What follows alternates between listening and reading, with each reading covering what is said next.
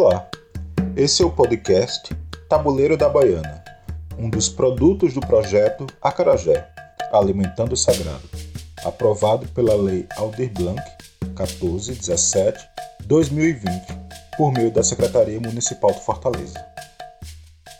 Neste primeiro programa, vamos conversar com Oyamura, que é filha da casa de candomblé Omotifé e que sobrevive da venda de acarajés pelas ruas de Fortaleza, no formato do tradicional tabuleiro da Baiana. Seja bem-vindo, Oyar. Olá. Bom, primeiramente eu gostaria de pedir mutumbá a todos os meus mais velhos e a toda a comunidade de terreiro. Gostaria muito de agradecer e de dizer que está sendo um enorme prazer estar com todos vocês. É, você pode falar um pouco sobre a sua trajetória? Eu sou Ana Paula Campelo, sou filha de Ançã, raspada e catolada por mãe Valéria de Logum Edé e do Ilê Axel Motifé.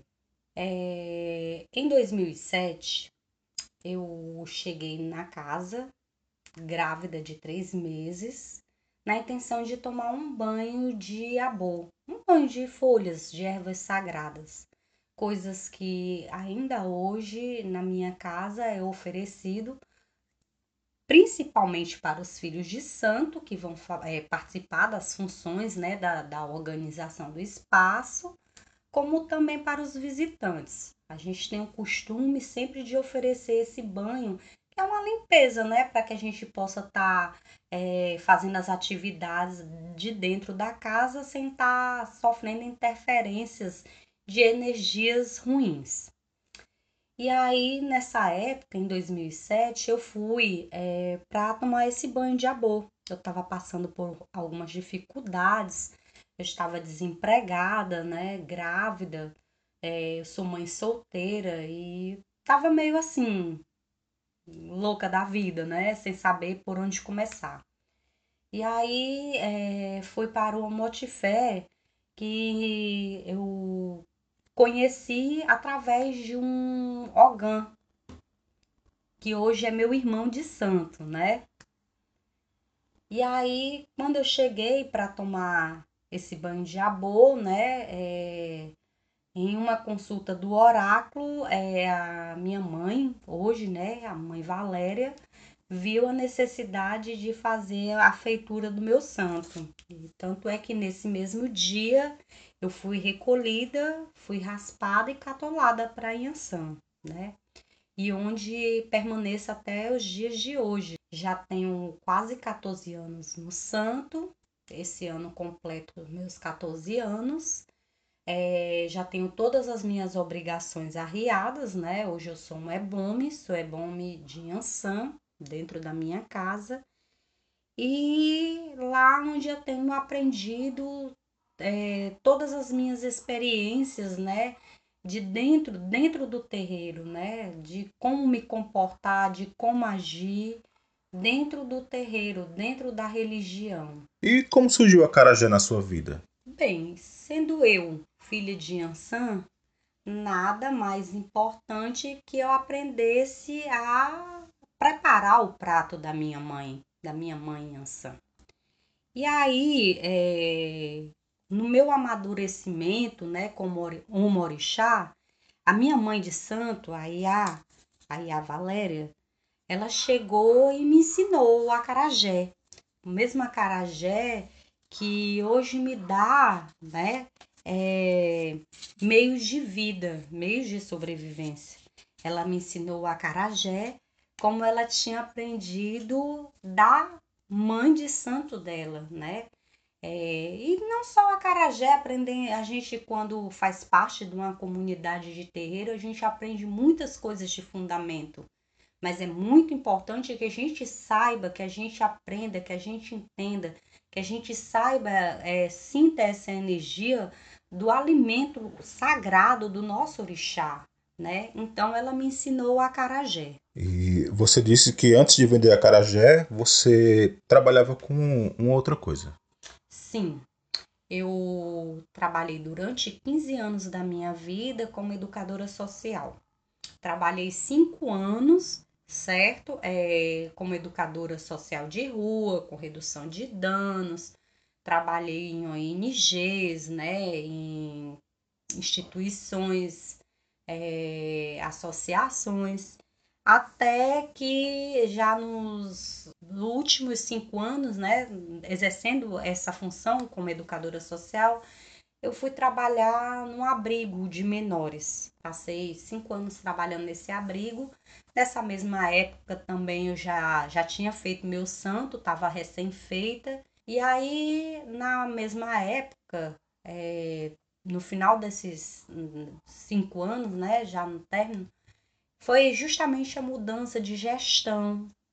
E aí, com isso, passei novamente para informalidade, né? Fiquei desempregada, né? E aí foi como é, eu comecei a vender a carajé, porque nisso a minha mãe de santo, né, em um jogo de, do oráculo, jogo de bus, viu que Yansan é, me dava permissão, me dava o cabimento de enfrentar as ruas vendendo acarajé, vendendo a comida sagrada me mostrou que era através do acarajé que eu ia manter a minha vida e sustentar o meu filho. E como é que foi isso para você?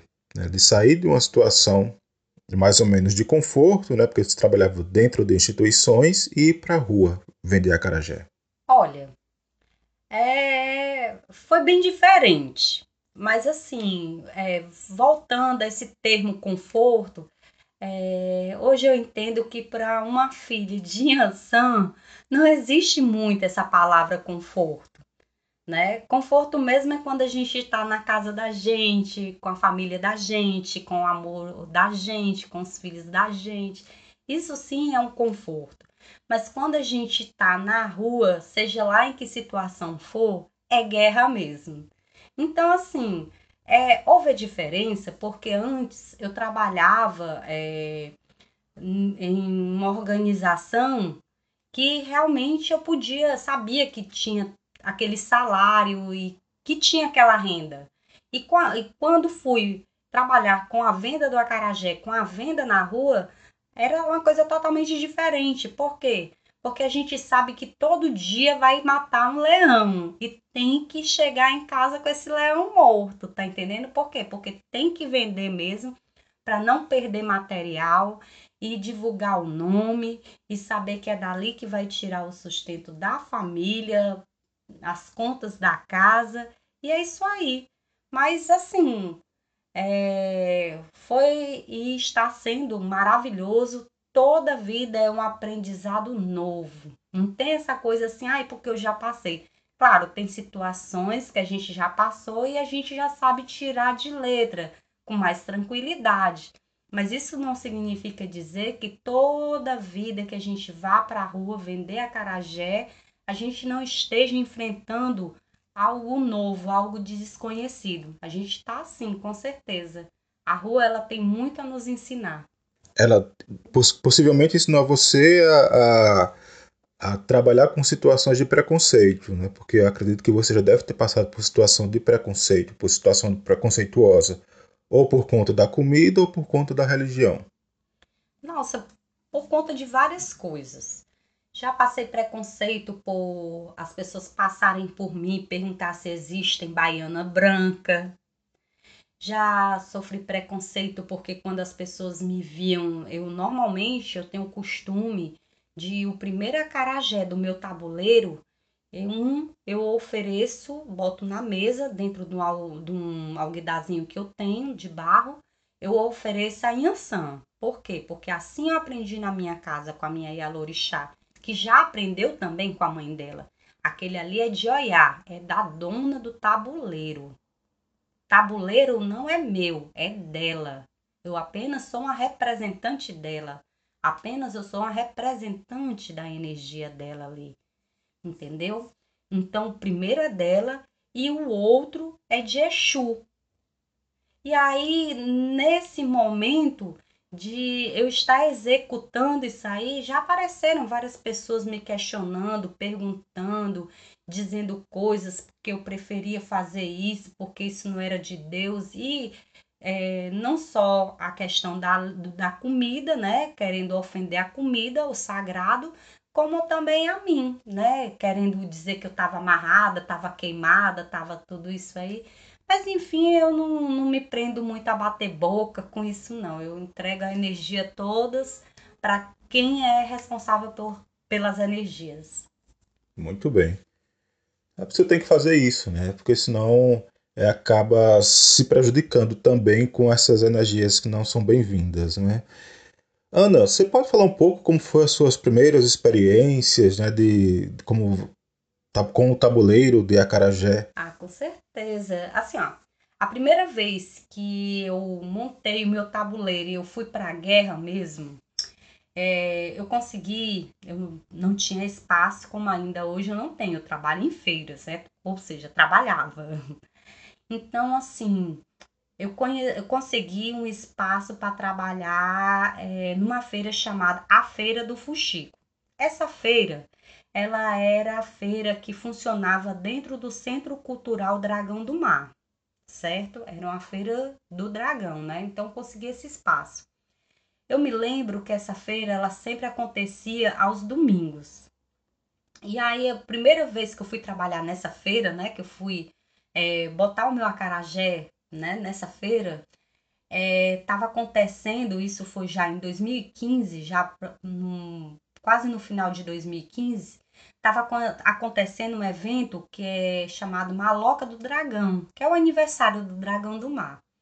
E aí, nesse dia, eu fiquei, né, nesse evento, de uma forma bem, é, como é que eu posso dizer, bem sutil, né, ali bem acanhada ainda, né, eu ainda não tinha experiência de nada, não tinha experiência de feira, também não conhecia ninguém, então fiquei ali um pouquinho, né, acanhada. Mas aí, é, no decorrer dos anos, né, é, fui indo a essa feira, fui conhecendo novas pessoas, novos expositores, é, novos empreendedores, microempreendedores, pessoas iguais a mim, né, acostumadas com feira, procurando um espaço para poder se garantir, né, garantir o seu, né, e pessoas que foram ao longo do tempo também me dando alguns bisus, algumas ideias, me apoiando, porque isso é importante. Novos amigos, né? Isso é muito importante mesmo.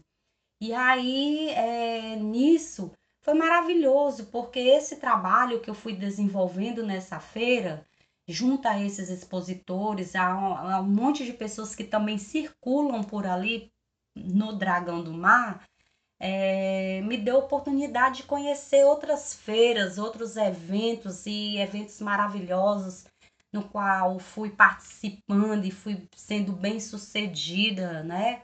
Então foi maravilhoso. Só tenho a agradecer a, a, ao, ao Centro Cultural Dragão do Mar por esse espaço. Tanto que, é, como eu falei né, anteriormente, no, a minha primeira apresentação nessa feira, o primeiro dia que eu fui expor nessa feira, estava acontecendo uma Loca do Dragão. Já em seguida, eu comecei a participar no ano de 2016, 2017, 2018. Já tive a oportunidade, o Dragão do Mar já me convidou, né? Me deu a, me deu a honra de poder colocar o meu acarajé no evento deles, no Maloca, no aniversário deles o que foi maravilhoso para mim, porque foi uma grande oportunidade para eu poder mostrar a minha marca, para eu poder também mostrar a mim mesma que eu tinha capacidade de, de lidar com o público de, de uma dimensão maior, né? Porque enquanto a feira do Fuxica é uma feira mais simples, né? Com, com um intervalo de tempo menor, já o Maloca não, o Maloca me deu assim uma, uma experiência maior, um fluxo de pessoa maior, tá entendendo? Então isso foi muito bom, foi um desafio. Inclusive você ganhou um apelido carinhoso, né, de, de Baiana do Dragão. Pois é, para você ver, né? Toda seregue, toda feliz da vida, toda me sentindo. É, quando as pessoas chegam. Ainda hoje as pessoas chegam. Ai, é você a baiana do dragão? Eu digo, ai, eu sou.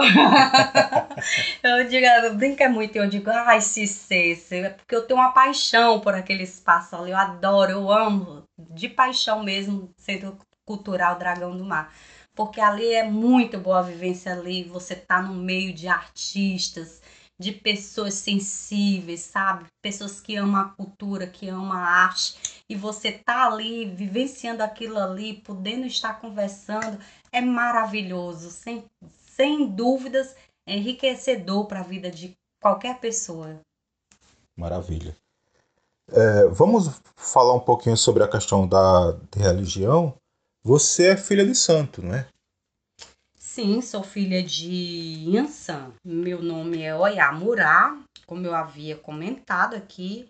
É, sou filha de mãe Valéria, de Lugum Edé, do Ileachel Motifé. E qual a relação do seu santo com o acarajé? O acarajé é comida de Yansan, né? Eu aprendi a fazer acarajé com a minha mãe de santo, com a minha Ialorixá.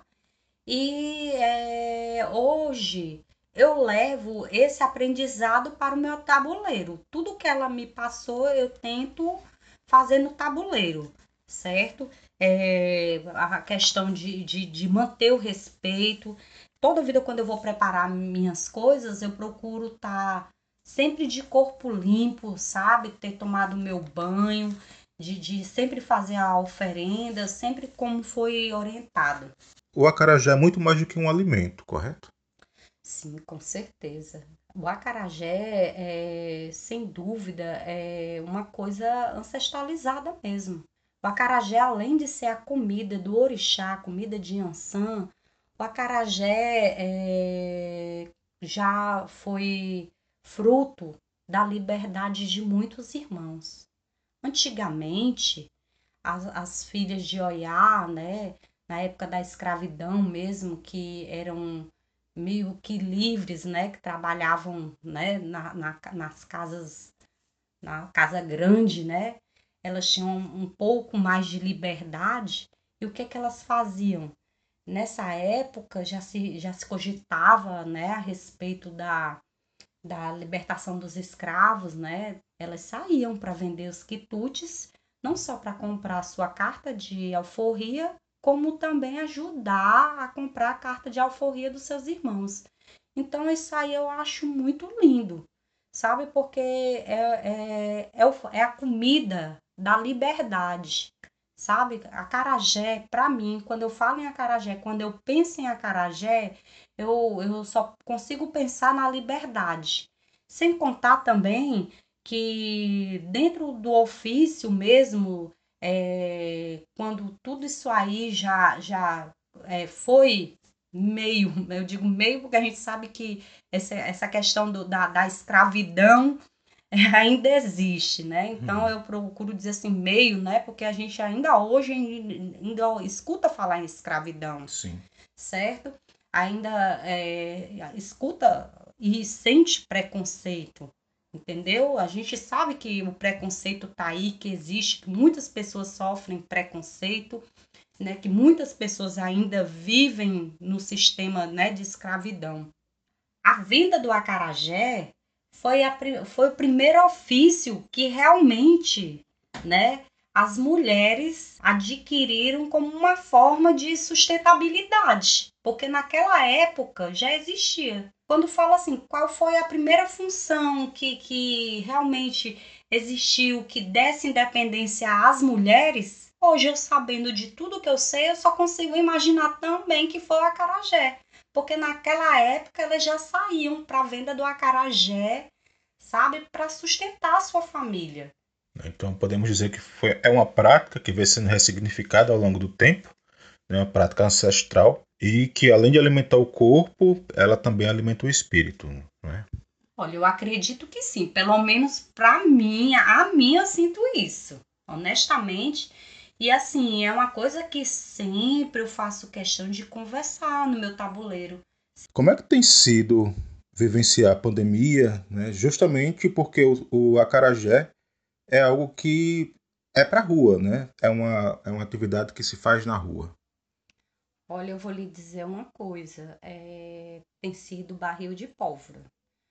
Porque eu trabalhei bastante nos últimos dois anos para esse ano de 2020 é, conseguir um espaço físico para colocar o meu acarajé, o meu ponto, para entrar com um novo formato do meu tabuleiro. Criei muitas expectativas. E aí o que que acontece? Com essa pandemia, tudo é, não foi possível. Felizmente não foi possível. Foi muito complicado. É, tive momentos de depressão, justamente pensando nessa não realização desse sonho é, pensando também nas contas que vinham chegando, nas cobranças, compromissos, a questão do meu filho, que é um, um pré-adolescente e está numa fase de desenvolvimento e procurando ter sempre uma cabeça boa para lidar com, com essa situação, né, de estar parada, de não poder trabalhar, né, porque em hipótese nenhuma eu quis, em momento nenhum, quis assim enfrentar realmente o que tinha sido determinado é, pelo governo do estado, prefeitura, né, e as secretarias é, diante dessa pandemia, né, que a gente tinha que evitar ir para a rua. Então parei realmente, parei no tempo, foi muito difícil. E o que me segurou mesmo foi a minha fé, primeiramente, a minha fé, meus familiares, tanto biológicos quanto espirituais, e alguns amigos que sempre tiveram ali, mesmo que ali distante, mas me incentivando, me dando força, é, de alguma maneira, né? Então foi muito difícil. Eu praticamente quase não trabalhei é, com exceção de alguns amigos, alguns irmãos que faziam assim encomenda de dos meus molhos de pimenta ou de massa ou do próprio acarajé, mesmo que eu via que era para para poder me ajudar, né? Então foi muito complicado para mim. Eu passei situações bem complicadas. Literalmente você perdeu a rua e o chão. Perdi tudo, né? Porque hoje eu imagino quando realmente voltar a trabalhar, eu, eu imagino num recomeço, né? Tudo aquilo que eu tinha construído, é, eu vou ter que construir de novo, entendeu? E é complicado, porque é, até mesmo para a gente conseguir esse auxílio foi complicado. Nesse momento, você veja que a gente ainda está nessa pandemia né? É, agora que a vacina está chegando e, assim, no caso de uma pessoa como eu, que, assim, a questão da idade, não tenho uma idade, né, o suficiente para tomar vacina, não pertenço a nenhuma dessas escalas, né, que, que foram determinadas e, e trabalho na rua. Daqui que uma vacina dessa chegue a mim, e aí? Eu não, eu não dependo agora de auxílio nenhum. Até o mês passado ainda tive o auxílio. E agora? Auxílio de quê? Então é um recomeço. E, e assim, é, o recomeço sempre é mais difícil, né? Para uma filha de Ansan é difícil, mas não é, porque a gente está acostumado a lidar com isso constantemente. É difícil, mas não é impossível. Para esse ano de 2021, né, nesse seu recomeço, Quais são os seus projetos? Né? Quais as perspectivas para um, um novo recomeço? Bom, meu, meu proje meus projetos é para esse recomeço é, é, dar continuidade ao que eu estou é, começando nesse projeto, né, que está sendo está sendo ga garantida pela lei Aldir Blanc, é, é tá com esse trabalho nas mídias sociais, né? Pretendo, é uma das minhas pretensões, sempre estar tá nos podcasts é, levando conhecimento, né, trocas de ideias, de informações no que se diz não só do alimento sagrado, mas também da, da questão de, de religião, de, de, de vestimenta, paramento e tudo mais. é, logo quando as coisas realmente é, voltarem ao normal, é procurar ver mesmo as feiras, né? Como é que elas vão é, se comportar aí no comércio, visto que essas feiras, na grande maioria, são feiras que trabalham com pequenos empreendedores, né? E parou para todo mundo. Também vou, vou tentar me organizar para ver se eu consigo espaço, porque eu já tinha entrado em uma secretaria pedindo um, um espaço físico para eu poder trabalhar, então vou tentar novamente isso aí. Enfim, levar a vida adiante, né? É, batalhar, refazer tudo de novo, mas acreditando que eu vou conseguir. Que assim seja. Né? É um ano de muitas esperanças e novos recomeços né? para, para você, para muitos e muitos. Então, Oyamura, agradecemos bastante pela sua participação. Gostaria de agradecer é, a Secutifó, que junto né, com, a, com a Lei Aldir Blanc, né, me, está me proporcionando essa oportunidade de divulgar o meu trabalho, de poder divulgar, né, é, de alguma forma está abrindo novas, novas oportunidades, novos aprendizados, porque isso aqui para mim também é um aprendizado, é um desafio. Gostaria de agradecer a todos, a todos os ouvintes também que é, espero que em algum momento venha a escutar, né, para poder estar tá incentivando o meu trabalho e me conhecendo um pouquinho mais. Muito obrigada. Esse foi o podcast Tabuleiro da Baiana, um dos produtos do projeto Acarajé, Alimentando o Sagrado, aprovado pela Lei Aldir Blanc 14.17/2020, por meio da Secretaria Municipal de Cultura de Fortaleza. Gravação e edição: Fábio Ronaldo. Arte: Alexandre César. Direção e roteiro: Fábio Ronaldo. Conversamos com Oyamura, vendedora de acarajés aqui de Fortaleza. Agradecemos pela sua participação e em breve estaremos de volta. Até lá!